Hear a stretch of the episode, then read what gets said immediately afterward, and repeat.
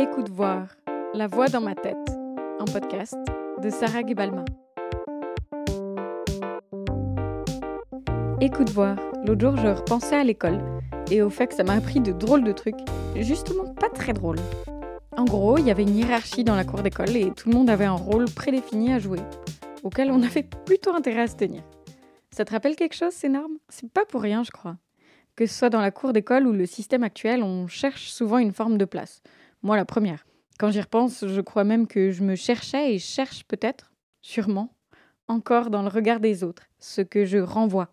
En tout cas, ce qui est sûr, c'est qu'à 10 piges, dans les années 2000, j'étais objectivement ni assez roqueuse, ni rappeuse, et comme mes vagues tentatives émo à base de chaussures tête de mort et coupe-mulet m'aidaient pas tant, j'ai grandi en Valette, d'où ce mix très inspiré, bah j'ai pris ce qui restait et décidé que, quitte à être étiqueté intello, autant embrasser mon syndrome de la bonne élève pleinement. J'en ai déjà parlé de ce syndrome, mais c'est parce qu'il m'a fallu un bout de temps pour réaliser à quel point il m'a façonné et, et a formé une façade. Parce qu'avoir le syndrome de la bonne élève, c'est vouloir faire plaisir à tout le monde, être adéquate, pas faire de vagues. Un peu ironique pour moi qui parlais de mes tsunamis émotionnels dans un précédent épisode, j'en ai conscience. En gros, j'ai longtemps voulu qu'on m'aime en faisant croire que j'étais parfaite. A posteriori, c'était déjà un peu prétentieux de penser pouvoir l'être, ou du moins donner le change, mais aussi étrange. J'ai désappris à être moi-même parce que ça me semblait moins risqué que de pas être aimée en étant plus sincèrement moi. Et puis un jour, je savais plus trop ce qu'il y avait sous le vernis, ni démêler ce qui m'appartenait vraiment ou ce qu'on m'avait refilé.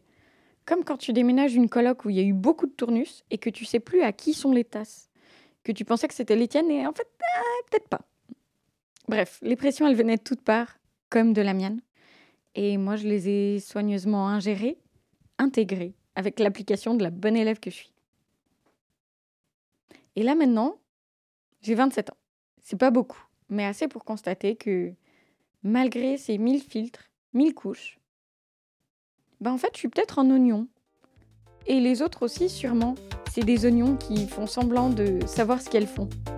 Alors maintenant, ces couches, j'essaye de les enlever du mieux que je peux pour laisser respirer l'intérieur.